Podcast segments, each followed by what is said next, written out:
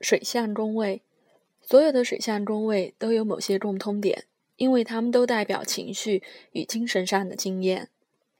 四中，四中乃是情绪和精神层面的活动领域，凡是属于这个经验层次的活动，都会被超乎我们掌控之外的因素所约束。传统占星学认为，四中是跟家庭或家有关的宫位。因此，当我们与家庭成员共处时，往往会在四中的生命领域里，以奠基于习性和情绪的模式来采取行动。四中同时也代表我们对隐秘性的需求。一个让我们感觉舒适的环境，可以使我们把注意力转向内在，在没有压力的情况下放松、充电、反观自己。那些太阳落四宫的人，通常会花很多年的时间，试图从早期生命经验的制约里解脱出来。换句话说，那些四宫被强化的人，很渴望探索情感最深的层次，以便消化童年及青少年期残留下来的经验。他们渴望得到内在的祥和，而这经常涉及到与父母保持距离，如此才能从父母的干扰中抽离出来。八宫，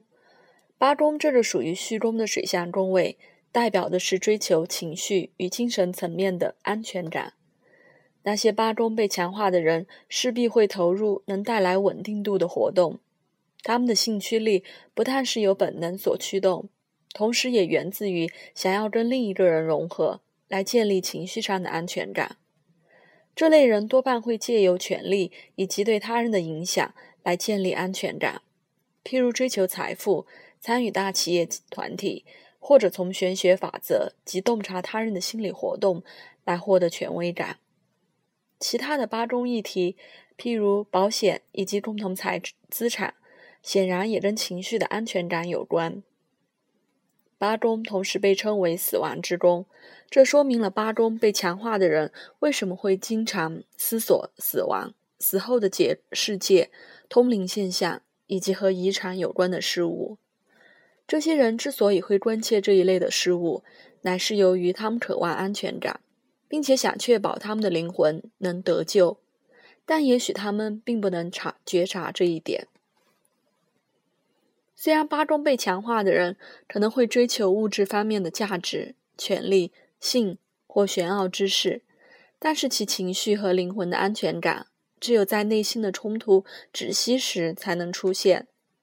换言之，只有当这些人真正意识到内心的渴望的本质时，情绪的扰动才能转化成宁静与祥和。与此中相关的玄学研究，主要就是为了借由这些深刻的生命律法来获得内在的祥和。八中的性议题，也是想借由与更大的力量结合来获得重生。简而言之，此宫象征着对情绪的祥和状态的渴望，但只有摆脱掉欲望和任性的追求之后，这样的境界才会出现。十二宫，十二宫这个属于中指宫的水象宫位，乃是情绪与精神层面的学习领域，其学习方式是增长觉知，而且是随着孤独、深层的痛苦、无私的服务、对高层理想的奉献。而达成的十二宫同时代表完全超乎我们掌控之外的影响和经验，但是可以借由自我认识和心灵价值的追求来获得转化。它透露了一种进化的阶段，处在这个阶段里，我们必须消化过去多生多世的经验和责任所造成的结果。这个宫位在最深的层次上代表臣服于一体法则，对超验理性。理想的奉献，解脱过往思想与行为的阴影，来获得灵魂的宁静。